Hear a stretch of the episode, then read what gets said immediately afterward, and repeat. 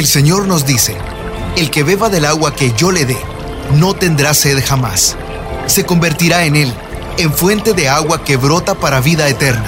Y para conocer más de esa agua que nos da vida, Buenos días en el camino presenta El Cántaro, un segmento conducido por el padre José Román Flecha, doctor en teología moral, quien nos orienta sobre la verdad de nuestra fe.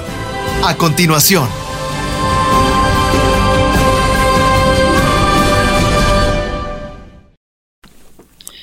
Bueno, estoy en Sevilla predicando en el Santuario de Jesús de la Salud para la Hermandad de los Gitanos, porque en su origen eran gitanos, ahora hay de todos. Pero eh, resido en una casa de los mm, salesianos de Don Bosco. Y esta casa, en otro tiempo, mejor dicho, la iglesia que está al lado, perteneció a los trinitarios, hasta que, como se sabe, las órdenes religiosas fueron suspendidas en España por la orden del ministro Mendizábal, así que cerraron los monasterios, eh, fue pasado a la diócesis, fue un pequeño seminario esto, por cierto, aquí estudió y aquí celebró su primera misa el obispo Manuel González, ya santo, ahora es San Manuel González, el obispo de los agrarios abandonados, Posteriormente vinieron los salesianos y ese patio que les he mostrado desde mi habitación, desde la celda donde, donde estoy alojado, es el patio del colegio de Don Bosco, de los salesianos. Eh, un poco en estilo estilo de, con arcos, estilo sevillano, bonito, ciertamente. Y aquí estoy. Ya me alojé el año pasado también en esta casa. Los salesianos han tenido la amabilidad de ofrecerme esta hospitalidad. Aquí estoy. Excelente, padre. Muchísimas gracias por, por compartirlo. Y bueno, recordándole eh, de que usted puede ser partícipe también eh, de manera virtual eh, en este segmento del cántaro con las llamadas en vivo. Recuerde, pues puede llamarnos al 773-777-7773 o nuestros hermanos son nuestros hermanos, perdón, desde México, al lada 33 47 37 63 26. Vamos entonces a escuchar este segmento de El Cántaro. El Señor nos dice, el que beba del agua que yo le dé, no tendrá sed jamás. Se convertirá en él, en fuente de agua que brota para vida eterna. Y para conocer más de esa agua que nos da vida, Buenos días en el camino presenta El Cántaro, un segmento conducido por el padre José Román Flecha, doctor en teología moral, quien nos orienta sobre la verdad de nuestra fe. A continuación,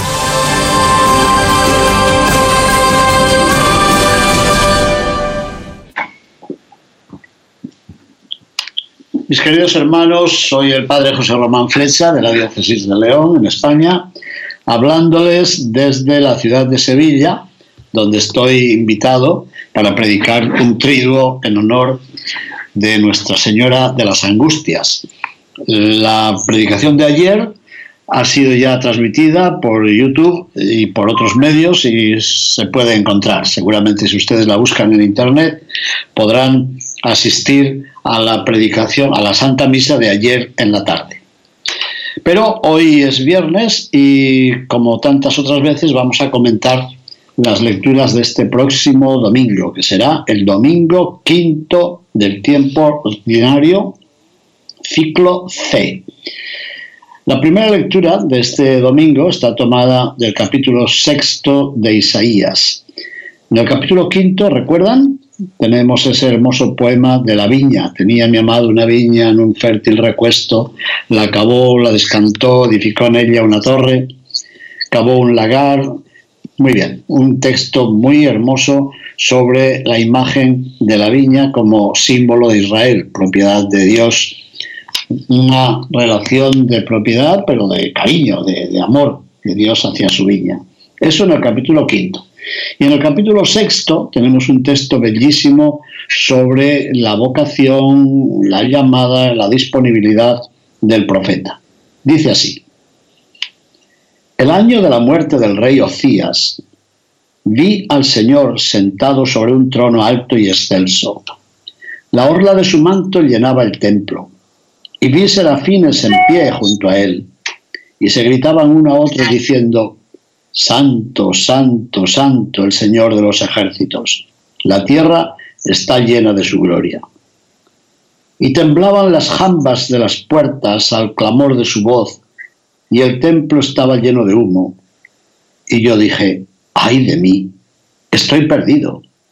Yo, hombre de labios impuros, que habito en medio de un pueblo de labios impuros, he visto con mis ojos al Rey y Señor de los ejércitos. Entonces voló hacia mí uno de los serafines con un ascua en la mano que había tomado del altar con unas tenazas. La aplicó a mi boca y me dijo, mira, esto ha tocado tus labios, ha desaparecido tu culpa, está perdonado tu pecado. Entonces escuché la voz del Señor que decía, ¿a quién enviaré? ¿Quién irá por mí? Y yo contesté, aquí estoy, mándame.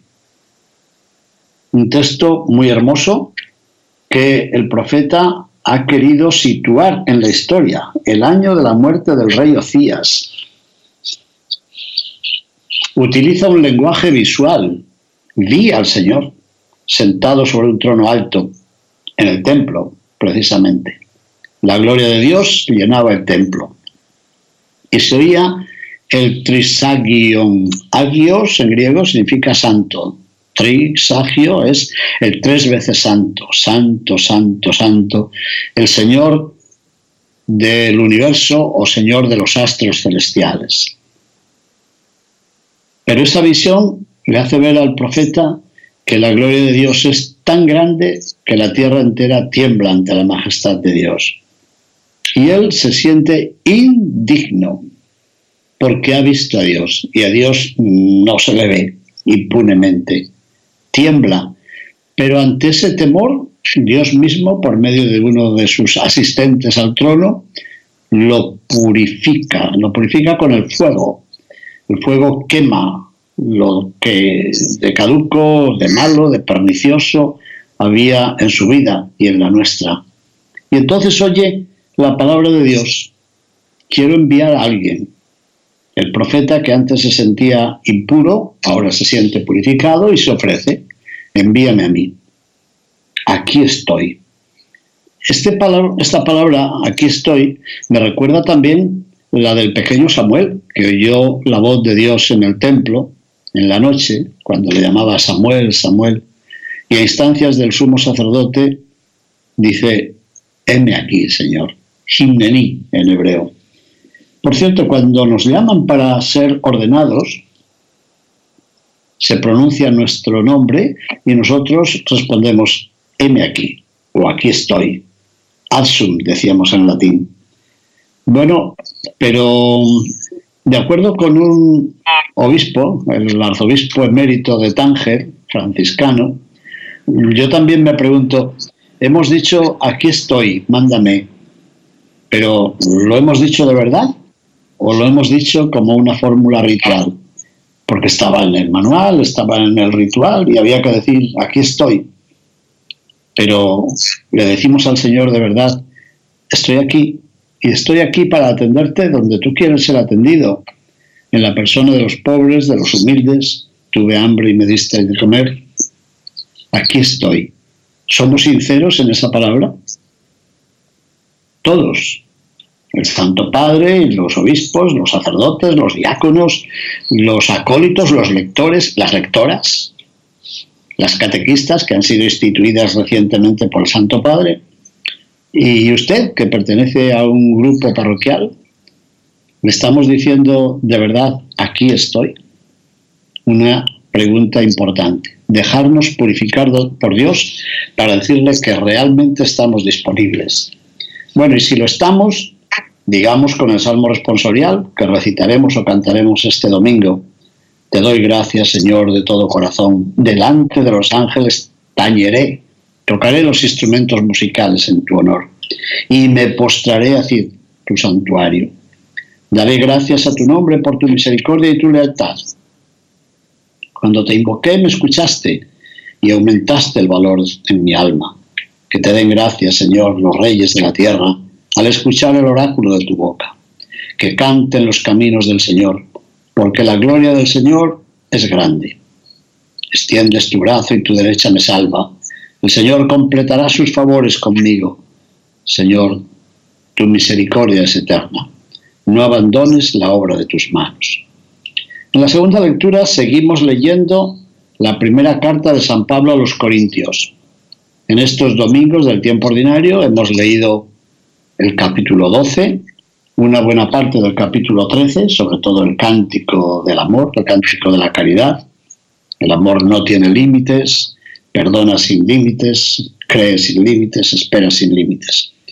Después se ha omitido el capítulo 14 y ahora leemos una parte del capítulo 15, una parte muy importante. Dice así, hermanos, les recuerdo el Evangelio que les proclamé y que ustedes aceptaron y en el cual están fundados, que les está salvando si es que conservan el Evangelio que yo les proclamé. De lo contrario, se ha malogrado nuestra adhesión a la fe. Porque lo primero que yo les transmití, tal como lo había recibido, fue esto, que Cristo murió por nuestros pecados según las Escrituras, que fue sepultado que resucitó al tercer día según las escrituras y que se le apareció a Cefas, es decir, a Simón Pedro, y más tarde a los doce. Después se apareció a más de 500 hermanos juntos, la mayoría de los cuales viven todavía, y otros han muerto. Y después se le apareció a Santiago, a todos los demás apóstoles, y por último, como a un aborto, se me apareció también a mí, porque yo soy el menor de los apóstoles y no soy digno de llamarme apóstol, porque he perseguido a la iglesia de Dios. Pero por la gracia de Dios soy lo que soy, y su gracia no se ha frustrado en mí. Antes bien, he trabajado más que todos ellos, aunque no he sido yo, sino la gracia de Dios conmigo. Pues bien, tanto ellos como yo, esto es lo que transmitimos. Esto es lo que ustedes han creído texto muy hermoso. En la universidad, cuando yo era profesor todavía, los alumnos sabían que siempre que yo tenía ocasión, en cualquier examen, fácilmente les decía, a ver, abre el Nuevo Testamento, busca la primera carta de Pablo a los Corintios, leamos el capítulo 15. ¿Qué dice ahí?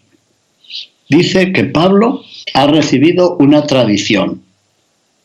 Repetimos lo que hemos dicho ya en otras ocasiones. Nuestros hermanos protestantes que dicen hay que prestar atención a la escritura, no a la tradición.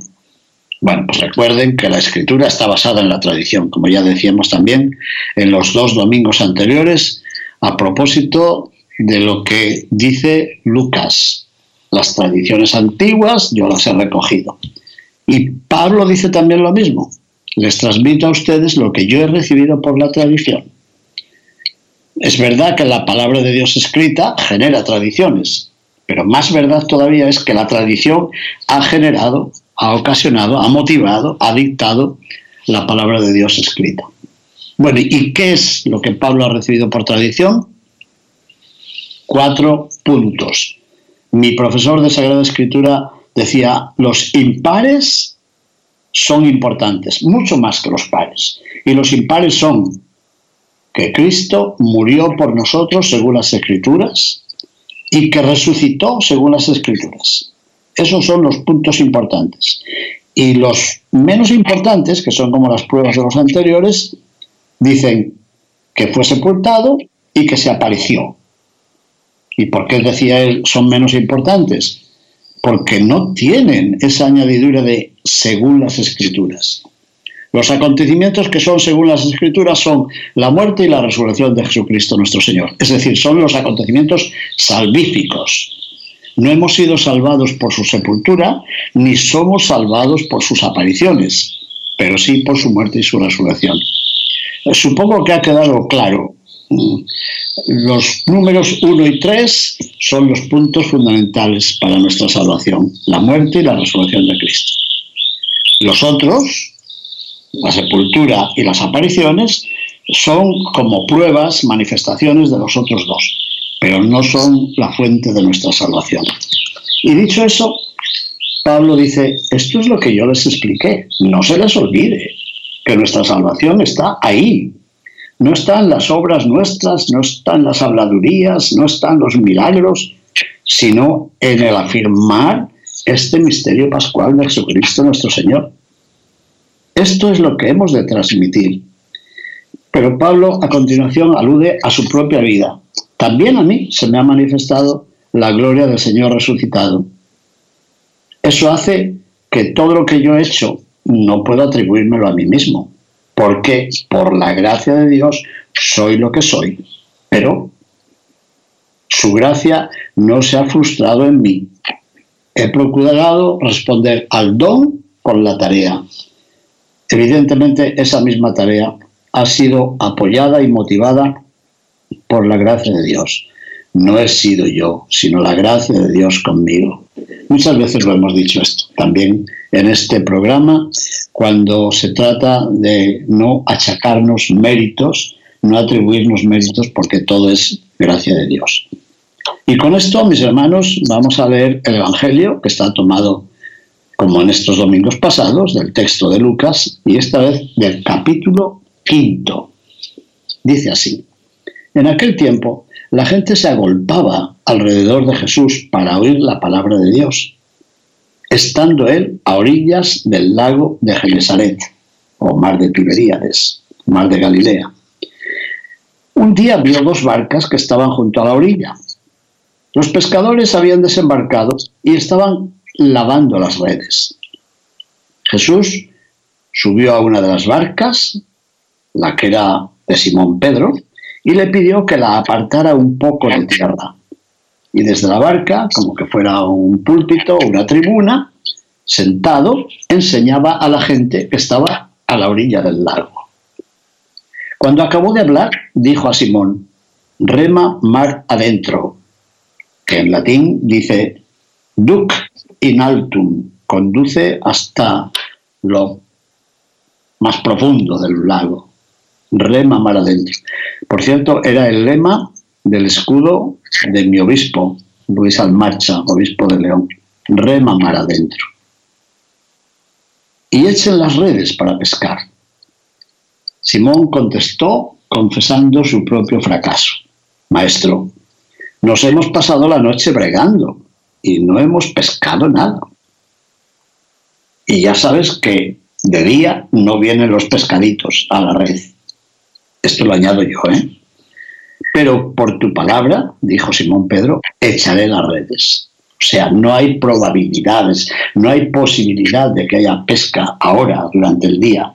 Pero si tú lo dices, por tu palabra echaré las redes. Y puestos a la obra, hicieron una redada de peces tan grande que la red estaba a punto de reventar. Entonces hicieron señas a los socios, compañeros de pesca de otra barca, otros pescadores, para que vinieran a ayudarles, a echarles una mano. Se acercaron ellos y llenaron las dos barcas, de forma que casi se hundían. Al ver esto, Simón Pedro se arrojó a los pies de Jesús diciendo, Apártate de mí, Señor, que soy un pecador. ¿Y esto? Es que el asombro, atención a esta palabra, el asombro, se había apoderado de él y de los que estaban con él al ver la redada de peces que había recogido. Y lo mismo les pasaba a Santiago y a Juan, a Jacobo y a Juan, los hijos de Zebedeo, que eran pescadores y compañeros de Simón. Entonces Jesús dijo a Simón, no temas, desde ahora serás pescador de hombres. Ellos sacaron las barcas a tierra y dejándolo todo, lo siguieron. Palabra del Señor, gloria a ti, Señor Jesús. ¿En qué se parece el primer relato al Evangelio? Se parecen en algo. En el primero, Isaías tiene la experiencia de la presencia de Dios. Y en el Evangelio, Simón Pedro tiene la experiencia de algo extraordinario de la presencia de Dios junto a él. ¿Y cuál es la diferencia? Que Isaías tiene esta experiencia en el templo y Simón Pedro tiene esta experiencia en el lugar donde trabaja, en la barca, ¿Se puede decir que Dios ha salido del templo para mezclarse con la vida de los humanos? ¿Se puede decir que de ahora en adelante el templo verdadero está en Jesús y que Jesús es la revelación de la presencia de Dios? Seguramente. Bueno, ante una pesca más copiosa de lo que suele conseguir un pescador como él, Simón Pedro se siente aturdido, asombrado. ¿Cómo puede ser esto? Si era lo imposible, nunca hemos pescado a pleno día. ¿Qué ha ocurrido? Intuye que algo ha ocurrido, algo trascendental, sobrenatural. Así que se postra a los pies de Jesús. Ambos relatos coinciden en otro punto muy interesante. Miren, en nuestra sociedad hay muchos que piensan que las religiones, y especialmente las religiones cristianas, y más especialmente la religión católica y la Iglesia católica, procuran suscitar en sus fieles el sentido de la culpa.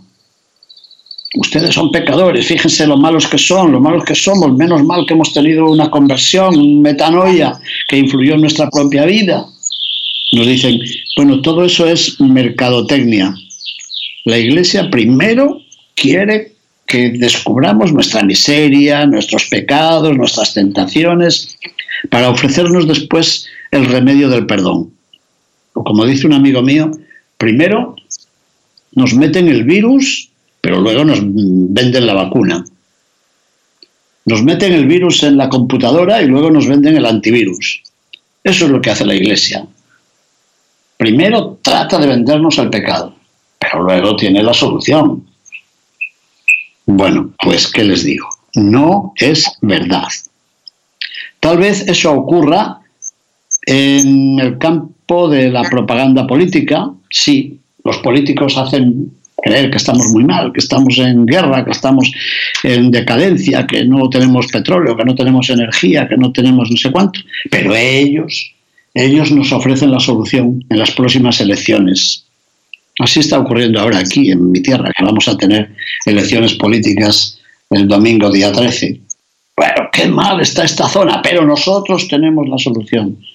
Bueno, tal vez ocurra algo de eso en la propaganda política y por supuesto ocurre también en la publicidad comercial, que crea en nosotros unos deseos que no habíamos ni imaginado y unas necesidades. Usted necesita esto, usted necesita lo otro. Y luego nos venden los productos. Ocurre también en Internet. En la pantalla nos dicen, ¿tiene usted dolores en las articulaciones? Pues fíjese, hay un remedio que son unas hierbas de no sé dónde, pero claro, usted no puede ir a buscar esas hierbas, nosotros se las facilitamos, las tiene en una cápsula, en una crema, pero no puede ir a la farmacia porque no la venden en la farmacia, solo la vendemos nosotros. Ah, pues ya, como a todos nos, nos duele una articulación, pues a comprarlo.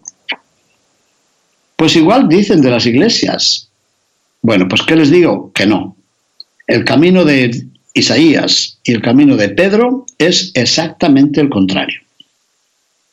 No es que tuvieran primero experiencia de su pecado y luego buscaran en Dios la solución, sino al contrario. Su experiencia personal no fue de la culpa a la gracia, sino de la gracia a la culpa de la gloria divina al descubrimiento de la verdad humana. No fueron de la angustia a la súplica. No. Fueron del esplendor de la misericordia de Dios a la confesión de la propia miseria. A veces nosotros decimos, bueno, yo no, no tengo pecados, tengo algunas faltas. ¿Saben que en hebreo el pecado se dice precisamente falta? El verbo hatat significa no acertar con la flecha cuando se dispara con el arco marrar el tiro, que se dice en castellano. Hemos fallado, no llegamos. Dios está en las alturas y nosotros estamos en las bajuras. Por tanto, hay una diferencia entre su majestad y nuestra poquedad, entre su grandeza y nuestra pequeñez. Tanto Isaías como Pedro descubren que el pecado es siempre eso, una falta, una indignidad. Es decir, la distancia ante el santo. Y esto me parece tan, tan bello. A veces se dice, ¿cómo es que las personas que cumplen más, las personas que, van a misa, las personas que reciben los sacramentos, son las que más tiempo demoran cuando van a confesarse. En cambio, quien no cumple va a confesarse y dice, Padre, es que yo no tengo pecados. ¿Cómo es eso? Yo creo que la solución está aquí. Quien tiene la experiencia de Dios descubrirá más fácilmente y más frecuentemente cuánto le falta para corresponder al amor de Dios.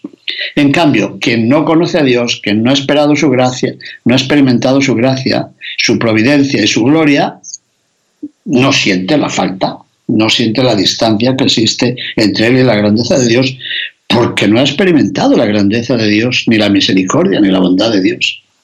Así que son muy importantes las dos lecturas.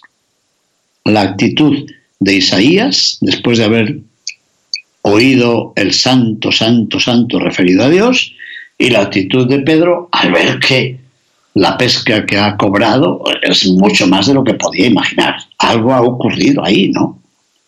Bueno, pues en el texto evangélico que se proclama en este domingo, asistimos a un diálogo que a mí me parece súper interesante, como dicen los jóvenes. Jesús dice, rema mar adentro. Y se lo dice a usted y me lo dice a mí. Él toma la iniciativa, él quiere contar con la colaboración de Simón Pedro y con la nuestra. Segundo, una frase de Simón Pedro, por tu palabra echaré las redes. Pues siguiendo la respuesta de Pedro, usted y yo estamos invitados también a reconocer nuestro fracaso, pero a confiar en la palabra del Maestro. Tercera frase, apártate de mí, Señor, que soy un pecador. Bueno, el discípulo no quiere que el Señor se vaya, lo que quiere es olvidar su propia arrogancia, descubrir la presencia del Señor que suscita en nosotros la humildad. Y por último, la cuarta frase, no temas, desde ahora serás pescador de hombres. Parece que Dios toma nuestras capacidades, nuestros talentos, nuestras habilidades, pero para transformarlas. Eres pescador y ya vemos que no eres muy buen pescador porque no has captado nada en esta noche, pero yo quiero que seas pescador también, pero de otra manera. Terminamos con una oración. Señor Jesús, te damos gracias porque has querido mostrarnos tu cercanía y has querido disponer de nuestra pobre capacidad. Nosotros reconocemos con humildad que somos pecadores y malos pescadores, pero sabemos que tú has querido subir a nuestra barca, que tú viajas con nosotros y que contando con tu misericordia, contando contigo, esperamos poder cumplir con la misión que tú nos confías. Muchas gracias, Señor. Y muchas gracias, mis hermanos, por su atención. Buenos días en el camino presentó El Cántaro con el Padre José Román Flecha.